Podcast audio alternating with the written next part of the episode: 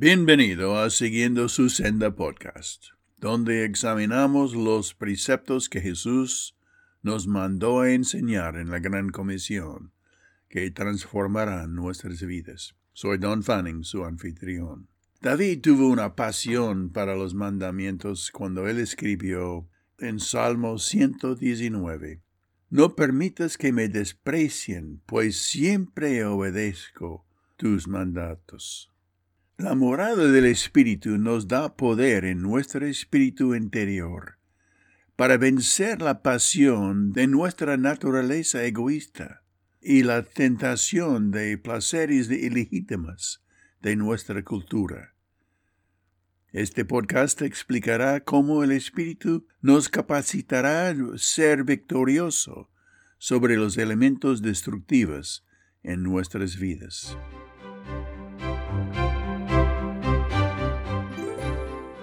En Efesios capítulo 5, versículo 18, Pablo escribió, No os embriaguéis con vino, en lo cual hay disolución, abandonarse a sí mismo a, descontrol y o un comportamiento inmoral.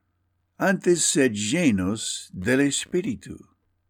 De niño aprendí a surfear con, con el cuerpo nada más cuando estás en la tabla y ves una ola de dos o tres metros que viene a ti, tienes que viarte o saltar en la dirección y comienzas a nadar. Después de más o menos dos brazadas, la ola te agarra y comienza el viaje hacia la orilla. ¡Qué divertido! El poder de la ola se transfiere a ti solo si tú comienzas a moverte en la misma dirección de la ola. La llenura del Espíritu es igual. Si estás en el mar y no saltas en la misma dirección, la ola viene y te pasa sin transferir ningún poder a ti. Si estás nadando en una dirección perpendicular o opuesto, la ola te levanta y te baja pero no transfiere ningún poder. Solamente si uno comienza a moverse en la misma dirección de la ola, se transfiere su poder. A la llenura del Espíritu es igual. Jesús prometió, y yo rogaré al Padre, y os dará otro consolador, para que esté con vosotros para siempre, el Espíritu de verdad vosotros le conocéis porque mora con vosotros y estará en vosotros. Juan 14, 16 a 17. Desde el momento que creéis en Cristo Jesús, el Espíritu Santo mora en ti por siempre y te conviertes en un templo del Espíritu Santo, el cual está en vosotros, dice 1 Corintios 6, 19.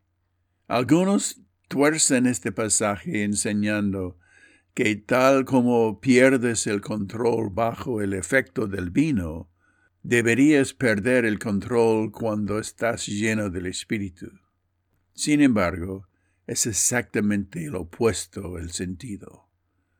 Lo malo de la borrachera es la pérdida del autocontrol. Llegas a ser casi como un animal. Pero la llenura del Espíritu da como resultado un mayor control de sí mismo. Se llama el dominio propio en Gálatas 5, versículo 23. No debes abandonarte al descontrol o a un comportamiento inmoral sino confiar que Dios te llene con su poder para vencer la carne y para servir a las necesidades de los demás con el poder que Él te da. Todos los creyentes tenemos, dice, toda la plenitud de la deidad y estamos completos en Él, según Colosenses 2, versículos 9 y 10. Tal vez Él no tiene el control completo sobre ti porque tú no le dejas ser el Señor de toda tu vida a través de su palabra. El verbo ser continuamente llenos significa permitir conscientemente que su voluntad te controle. Cuando tú obedeces intencionalmente su palabra, sin ir en diferente dirección, porque esto anula su poder y su bendición. Escoge hoy caminar en la misma dirección del Espíritu, como está revelado en su palabra. Ores así. Señor, cuando camino obedeciendo tus mandamientos, confío que tú me darás el poder para seguir obedeciéndote. Toma el control de mi vida por medio de tu Espíritu, y así ir conformándome a la imagen preciosa de Jesús.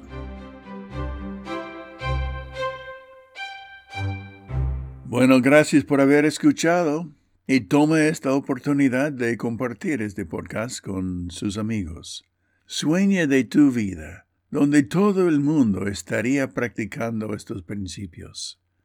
Imagínese todo el mundo lleno del Espíritu.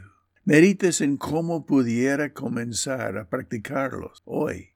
¿Qué mandamiento requiere el poder del Espíritu para obedecer en tu vida hoy? Y comparte tu decisión con un amigo para rendir cuentos los dos practicándolo. Bueno, hasta la próxima vez que Dios te bendiga mientras que aprendemos juntos cómo seguir su senda.